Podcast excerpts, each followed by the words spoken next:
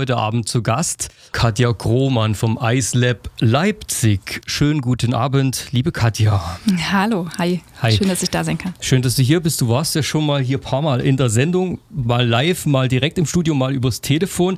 Und da haben wir über No Ice Notice gesprochen. Die Kampagne Contemporary Dance, so heißt es richtig. Diesmal habe ich es fast richtig ausgesprochen.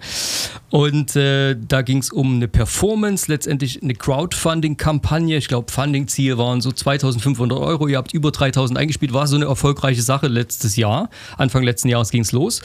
Und vielleicht kannst du noch mal ganz kurz sagen, die Ausstellung habe ich dann nicht mehr so mitbekommen. Wie ist das bei euch gelaufen? Also was gab es da genau zu sehen? Jetzt kann man ja spoilern und alles verraten. Ähm, ja, das war eine multimediale Ausstellung, die im Juli ähm, während des Grünauer Kultursommers da ähm, Premiere feiern durfte, also geöffnet hat und dann auch für sechs Wochen lang gezeigt werden konnte im Quartiersmanagement Grünau. Und ähm, wir nehmen tatsächlich die Ausstellung nochmal auf. Im Ende Juli wird das jetzt hier nochmal in Leipzig gezeigt, in Leutsch. Und ähm, da kann man sich die nochmal angucken, genau.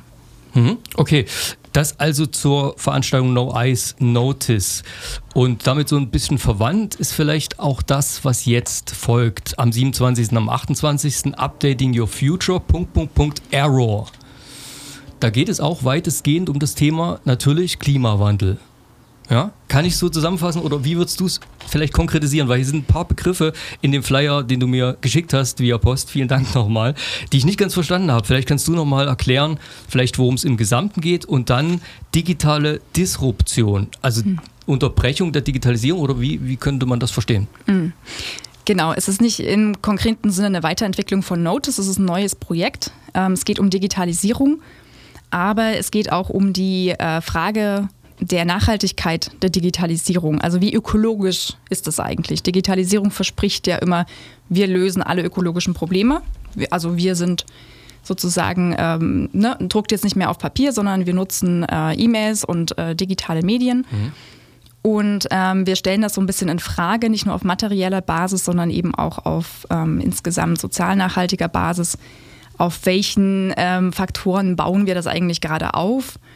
Ja, ich habe hier zwei Bücher mitgebracht, was Bits und Bäume verbindet und mhm. smarte grüne Welt. Und ähm, da ist es zum Beispiel auch äh, sehr schön nochmal dargestellt, das Internet äh, hat einen Stromverbrauch, der so groß ist wie das drittgrößte Land der Welt wäre. Ne? Nach äh, China und den USA ist das Internet der drittgrößte Stromverbraucher.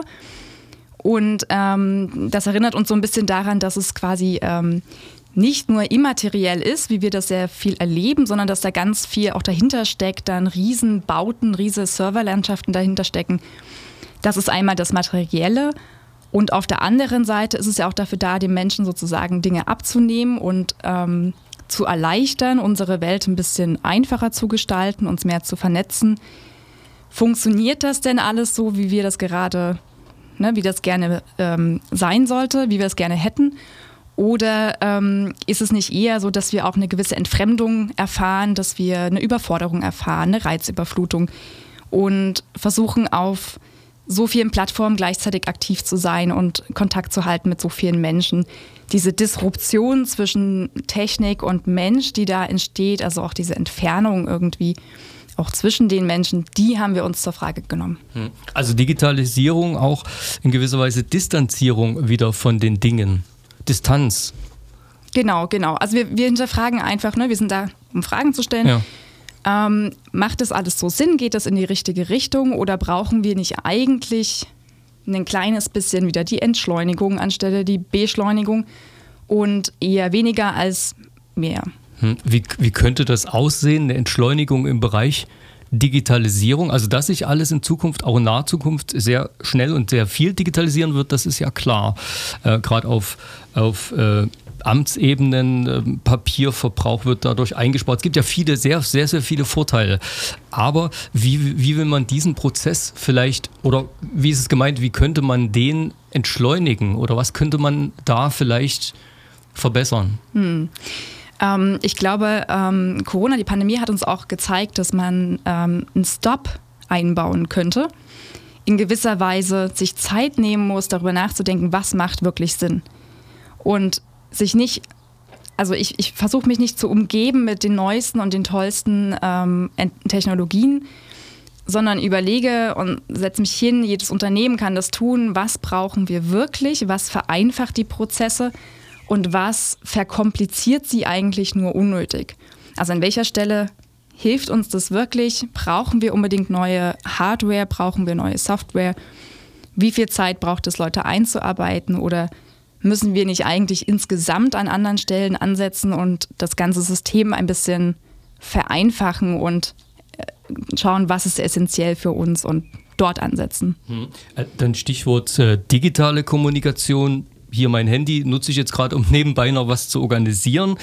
Äh, man verschickt oftmals auch relativ sinnfreie Nachrichten und das kostet wieder letztendlich Strom, Energie. Inwiefern spielt das bei euch dann auch eine Rolle, logischerweise? Das ist eine spannende Reflexion jetzt in der, in der Planungsphase und auch in der Durchführungsphase. Wie viel nutzen wir natürlich auch die großen Anbieter, Google? Wir versuchen auf Amazon weitgehend zu verzichten. Das ist natürlich jetzt gerade bei kurzfristigen Bestellungen sehr schwierig. Aber es geht auch uns so, dass wir erstmal reflektieren, was passiert denn eigentlich alles? Ne, eine E-Mail verbraucht so viel Ressourcen wie eine Plastiktüte hm. quasi. Ne? Und hm. wie, wie, viele Plastiktüten man so am Tag ähm, in die Welt hinaus äh, wirft, das mal bildlich. Aber natürlich ist es eben auch die Frage, wie viel kommuniziere ich ähm, und wie viel muss, müsste ich eigentlich auch kommunizieren, müsste ich nicht kommunizieren. Hm. Richtig. Also wir haben das letzte Mal ja im letzten Jahr miteinander gesprochen. Da gab es noch die alte Bundesregierung aus CDU und SPD. Seitdem haben wir eine neue aus ähm, Bündnis 90, den Grünen, SPD und FDP. Die versuchen einiges zu machen, was ähm, ja, Ressourcen, Ressourcenschutz betrifft, was einfach äh, alternative Energiequellen betrifft, äh, weg von den fossilen Brennstoffen. Diese Entwicklungen, jetzt haben wir gerade das 9-Euro-Ticket natürlich auch noch mit einem anderen Hintergrund der Corona-Krise. Aber wie siehst du die Entwicklung? Äh, bist du da so, dass du sagst, das, das geht schon in die richtige Richtung oder sagst du, das ist mir persönlich eigentlich noch nicht richtig genug oder da fehlen ein paar hm. wichtige andere Ansätze vielleicht? Ich weiß ja nicht. Hm. Ähm, genau, es geht in die richtige Richtung, aber es ist de facto viel zu langsam.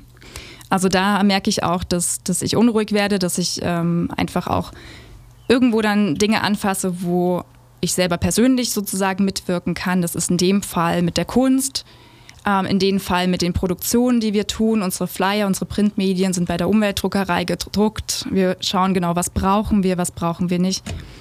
Ähm, es ist wundertoll, dass dieses 9-Euro-Ticket da jetzt gerade auf die Schienen kommt. Das ist wirklich eine ganz starke Sache. Es, die Hintergründe sind manchmal so ein bisschen, wollen wir wirklich die Klimakrise entschärfen und als Menschen de facto weiter auf dieser Erde existieren? Oder geht es eigentlich nur ähm, um wirtschaftliche Interessen? Das frage ich mich manchmal ein bisschen in der Politik. Mhm.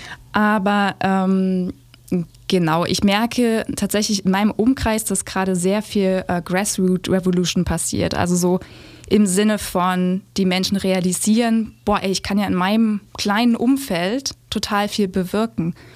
Und ich denke, das wird sich jetzt hoffentlich da in der Hinsicht weiter multiplizieren, dass es dort dass jeder Einzelne einfach merkt, okay, ich, ich kann hier Dinge tun, in welchem Job auch immer ich arbeite, ich kann was bewegen und dort einfach anzufangen und dann hoffe ich, dass wir da sozusagen ähm, nochmal auch eine, eine, gewisse Bewegung hervorrufen, die die Politik gerade nicht leisten kann.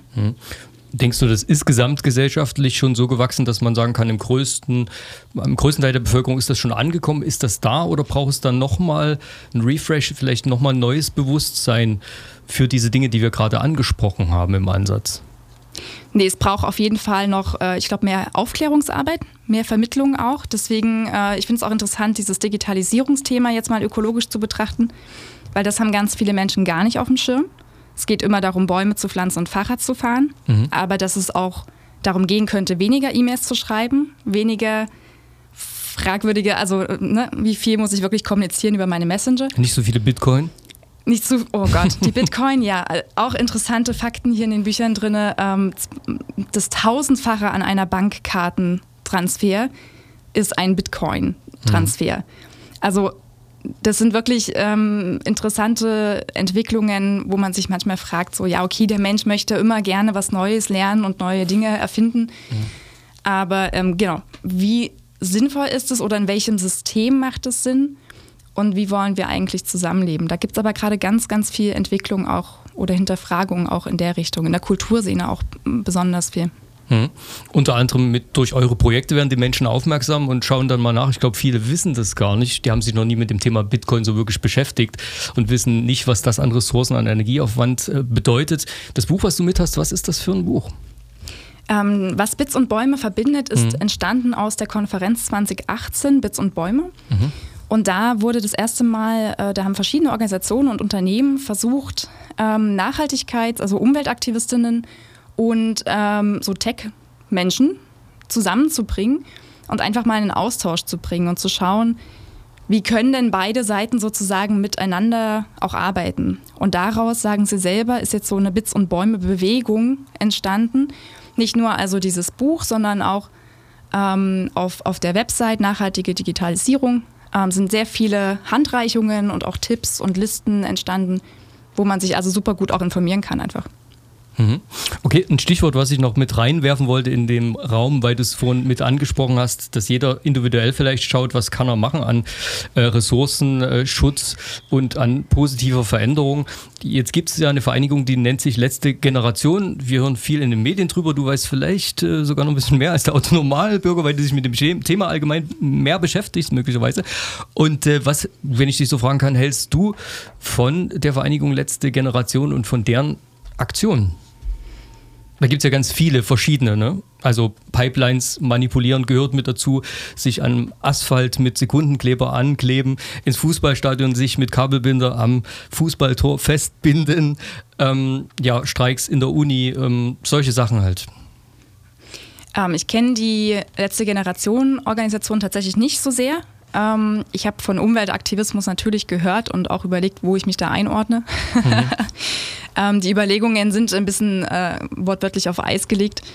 Ähm, ich arbeite jetzt einfach aktionistisch auf meinem, in meinem Bereich. Ähm, ich stehe dem neutral gegenüber. Also es sind ähm, extreme Ausartungen teilweise von, äh, von, von Protest, wo man überlegen muss, was ist jetzt wirklich notwendig und was nicht. Auf der anderen Seite denke ich, ähm, ist es auch an der Zeit, ähm, klare und wichtige Standpunkte zu setzen und zu sagen, nee, also wir können eben nicht so weitermachen. Wir sind an klimatischen Kipppunkten dran, die einfach danach ist nicht mehr aufzuhalten und wir überlegen mal und ach, vielleicht machen wir das mal in zehn Jahren oder so. Ähm, von daher kann ich diesen Aktionismus total gut nachvollziehen, auch wenn ich mich jetzt selber nicht dazu ordnen würde. Mhm. Dann sprechen wir nochmal über eine Sache, zu der du viel mehr sagen kannst, weil du daran mit beteiligt bist, und zwar an der Veranstaltung jetzt Updating Your Future Error ohne zu viel von den künstlerischen Performances zu verraten, äh, da gibt es ja eine Zusammenarbeit mit äh, dem Fahrradkino Chemnitz. Vielleicht kannst du sagen, so im weitesten Sinne, wie funktioniert das da am 27. und 28. hier in Leipzig? Genau, ähm, sehr gerne. Also das Fahrradkino Chemnitz ähm, habe ich durch, durch einen Zufall mit kennengelernt und ähm, die sind sozusagen, also die machen Kino normalerweise, sehr viel draußen und ähm, die äh, also sorgen sozusagen dafür, dass das Publikum die Möglichkeit hat, über acht Fahrradergometer, also die Fahrräder werden selber mitgebracht vom Publikum und es gibt kleine Vorrichtungen und darüber wird der Strom für den Beamer erzeugt, der letztendlich den Film zeigt. Also da ist es wirklich so, das läuft zwar über einen Akkumulator, aber am Ende geht der Film wirklich aus, wenn die Leute aufhören zu treten. Mhm. Und äh, die Idee haben wir uns sozusagen mitgenommen und das Fahrradkino wird selbst mit vor Ort sein, also die Menschen vom Fahrradkino. Und ähm, die werden bei uns einige von den Scheinwerfern bespielen. Das heißt, das Publikum hat auch wieder die Möglichkeit auf diesen selbst mitgebrachten Fahrrädern, also bitte bringt eure eigenen äh, Fahrräder mit. Egal was für ein Rad, Rennrad, Lastenrad, das kann alles sein. Ja, Lastenrad vielleicht, vielleicht nicht. Genau. die Anhänger lieber zu Hause lassen, aber ein normales Fahrrad, ähm, Stadtfahrrad funktioniert wunderbar.